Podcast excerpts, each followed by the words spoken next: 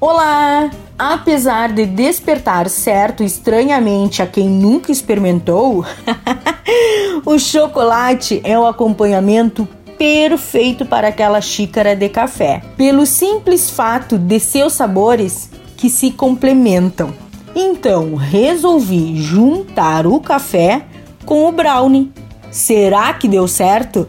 Vem com a Zana, anote aí. Uma xícara de café forte, bem coado, 3 colheres de sopa de cacau em pó, meia xícara de chocolate amargo picado ou em gotas, 2 ovos, 3 quartos de xícara de farinha de trigo, uma xícara e um quarto de xícara de chá de manteiga, temperatura ambiente, uma pitada de sal e papel manteiga.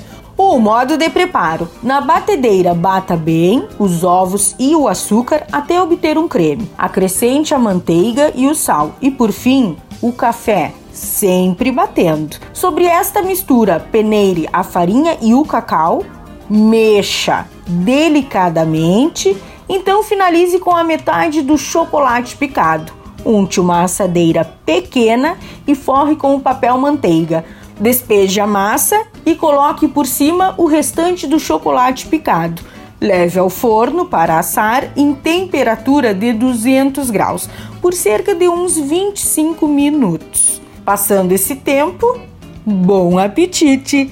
Dica da Zana: para saber o ponto do brownie, basta a superfície estar bem sequinha, mas no toque deve estar uma massa macia, macia. Sirva com uma bola de sorvete. Espero que vocês tenham gostado da sobremesa de hoje. E não se esqueça, se perdeu esta ou qualquer outra receita, acesse o blog do Cozinha Viva. Está lá no portal Leovê.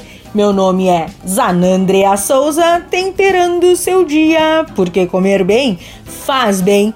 Tchau, tchau!